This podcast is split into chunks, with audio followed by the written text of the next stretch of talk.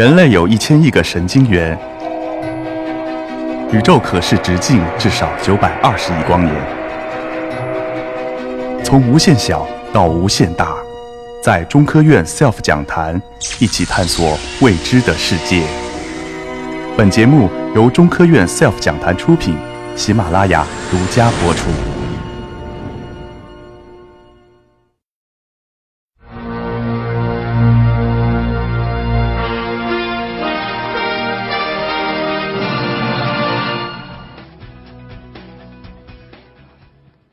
大家好，我是楚祥强。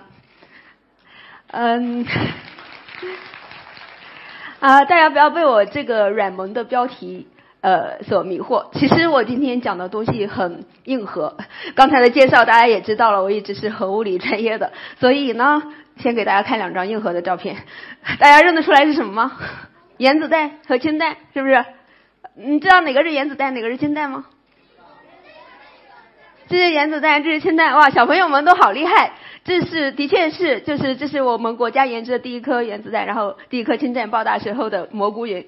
为什么要给大家放这两张照片呢？是因为我所来自的单位中国工程物理研究院，又叫九院。其实之前我们单位很低调，我出去跟人家说我来自这个单位，大家都说哦，中科院的吗？其实不是，我是独立的一个单位，而且我们单位是国内唯一的一家可以研制和生产核武器的单位。九院大家都记住了。然后你们所耳熟能详的那些两弹元元勋，包括呃邓稼先、俞敏、王淦昌，这些都是来自于我们单位九院啊。还有这位，很多人看过这个电影是不是？《无问西东》里面的黄晓明扮演的这个呃。角色的原型就是来自于九院，他当年也参与了中国的第一颗原子弹的爆炸的工作。所以讲了这么多原子弹，大家是不是觉得跟给蛋白质拍电影有什么关系呢？其实，呃，今天的主角并不是蛋白质，而是这个小小的微粒，它们是用小小的微粒中子联系在一起的。呃，如果大家都学过初中物理，呃，而且没有还给老师的话，应该都知道中子是什么东西，是吧？是原子核的重要组成部分。万物由原子组成，原子是由原子核和核外电子组成，这个大家都都记得是吧？所以中子作为一种很小的微粒，其实就是我今天演讲的主角。然后它跟我们的生活还有所有的地方都是息息相关的。不信我举一个例子给大家，还是。关于原子弹的好不好？讲一个二战时候原子弹的故事，就是大家都知道，二战到最后是美国第一个研制出原子弹，然后后来投向广岛，日本的广岛和长崎，然后二战就结束了。其实当时除了美国，还有德国也是掌握了原子弹研制的技术的，而且德国的技术并不比美国弱。他的领导原子弹计划的科学家是大名鼎鼎的海森堡，知道量子力学的人都知道海森堡是吧？还是量子力学的奠基人之一。所以为什么德国掌掌握了技术，但是并没有像美国的曼哈顿计划那样成功的研制出原子弹呢？那是因为呃中子的作用，因为中子当时我们需要反应堆，然后让中子足够漫化，然后才能够生产出核燃核原料。但是让中子漫化的材料一共有两种选择，一种是重水，还有一种是碳。然后从理论上来说，的确重水的漫化的效率是更好的，所以德国选择了重水。但是在实践中，碳是更容易获得的，因为石墨是很容易获得的。所以美国美国的呃第一个反应堆是由呃同样的大科学家费米来呃建造的，他是用的石墨作为漫化剂。于是呃故事的结局就出现了，呃德国的呃反应堆一直到二战结束都没有达到临界，就是没有工作。但是美国很快就造出了原子弹，然后。二战结束，下面的历史大家都知道了，所以我们要感谢中子，才能够让我们现在生活在这样的和平年代。不然的话，如果德国第一个研制出原子弹，这个呃世界真的是不敢想象，是吧？所以这就是中子跟我们现在生活的一些关系。当然，呃呃，再给大家稍微讲一下，就是呃战后九院也研制出原子弹和氢弹，大家有没有听说过中子弹？没有听说过中子弹，中子弹其实也是一种核弹，但是它和原子弹和氢弹不一样的是，它能够释放出大量的中子，呃，而不是各种放射性物质或者是它的裂变产生的大量的能量。所以这样的好处就是它能够对建筑还有武器的破坏力减少到非常小。反而对生物的杀伤力非常强，所以一呃一般可以这么说，中子弹所到之处，十方圆十里十里之内，呃片草不留，所以所有的生物都会被杀死。呃，这也是跟中中子的一个性质有关的，所以中子弹其实更加有利于实战，因为呃，我如果我们要缴获敌人的呃根据地和坦克的话，我们可以把只把敌军杀死，但是把坦克和根据地都完好的保存。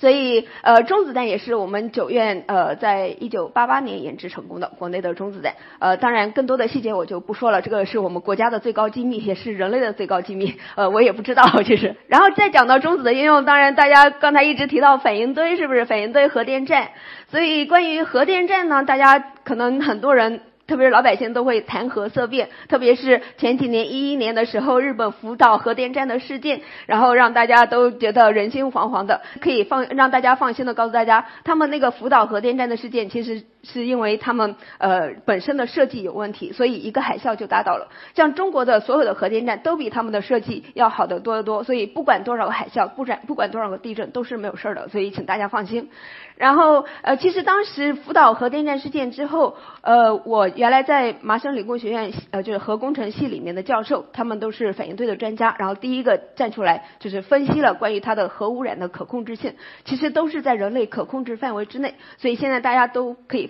尽可以放心的去日本旅游，一点事儿没有，只要你不自己作死跑到福岛去看核电站是没有问题的。好，所以呃。然后讲了这么多关于核方面的，然后武器方面的，中子的作用难道只是制造核武器吗？其实科学家从战后就开始思考，还是费米刚才提到的大科学家费米，他就开始思考中子能不能让它慢下来之后可以应用于科研。然后之后的几十年，呃，很多科学家都致力于这一方面的应用。然后特别是这两个人，一个叫肖一个叫 Brockhaus。他们是得了一九九四年的诺贝尔物理学奖，因为他们对于中子散射这个方向的一个重大的贡献。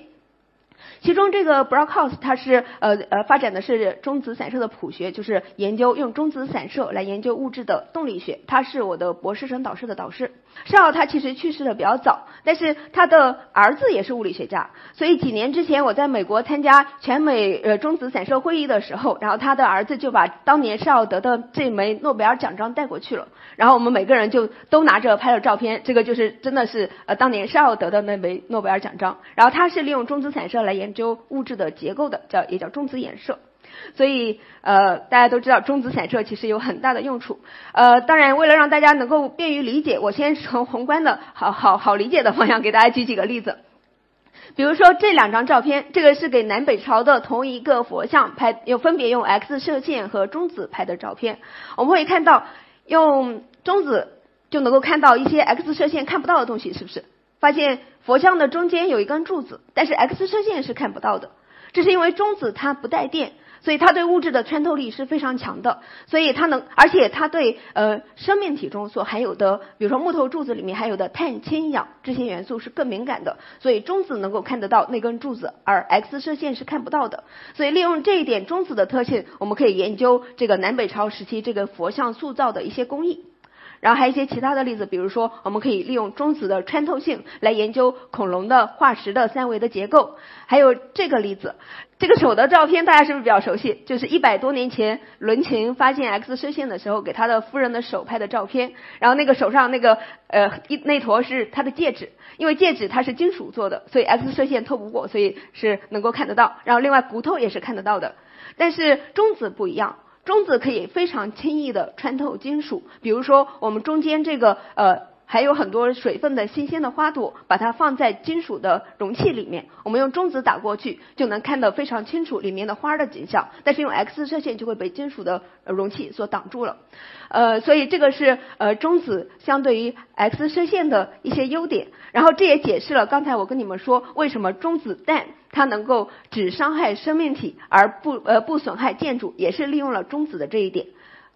用这个给大家解释呃更清楚一点，从科学角度，就是因为 X 射线它是跟物质里面的电子发生作用，所以像金属元素它周围的核外电子非常多，所以 X 射线跟它们的呃。呃，发生反应的几率更大，所以呢，能够看他们看金属，还有看我们的人体的骨头，比如说我们去医院照 X 光片，能够看得更清楚。但是中子，中子因为它不带电，它可以直接和原子核相互作用，所以呢，它反而对我们人体中富含的比较多的呃碳、氢、氧这些元素，能够呃更好的发生反应，然后能够看得更清楚。所以我们可以利用中子的这些特性，非常有利于研究生物相关的一些课题。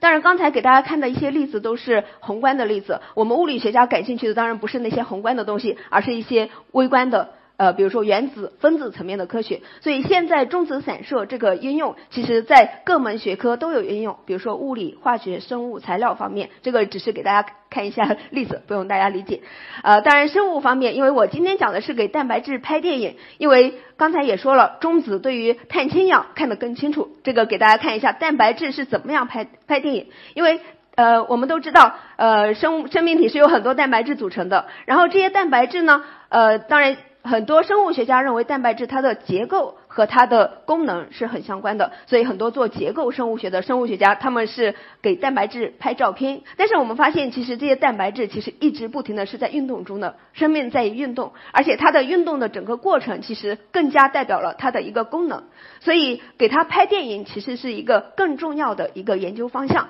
但是这个拍电影并没有那么容易，因为我们会看到这个大家看这个动画觉得。呃，非常热闹，是不是一直不停的在动？但是这这个真实的动的时间尺度其实是非常快的，能够是大概十的负十二次方到十的负九次方秒这个量级，所以用一般的摄像机这样子的是拍不到的，或者显微镜是拍不到的，所以我们要。运用特殊的科学工具，在这里我们就是用中子散射来看这个蛋白质这个怎么样运动的一个过程。所以下面给大家介绍一下中子散射还有中子散射的一些原理。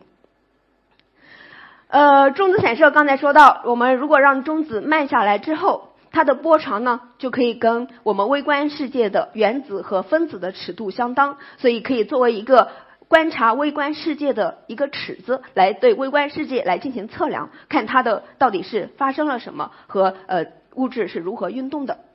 所以我一般给学生讲中子散射是用这个图。就是说，我们把中子看成是这个老鼠，然后入射的中子呢打到这个 cheese，这个 cheese 我们就把它就是我们要观测的物质放在这儿，我们叫它叫样品，比如说蛋白质啊，各种物质放在那边都可以看。然后这个呃中子经过样品之后呢，然后发生散射，发生散射之后就变成还是老鼠，还是还是中子，然后然后可能它的能量和动量发生变化，然后呢就被这个狗那个探测器所探测到。其实原理非常简单，给大家看个动画，这个是我们九院。就是绵阳反应堆那边的，就入射中子，我们会看到呃打在那个呃样品上面，这个是样品，然后经过样品样品里面的原子和分子的散射之后，然后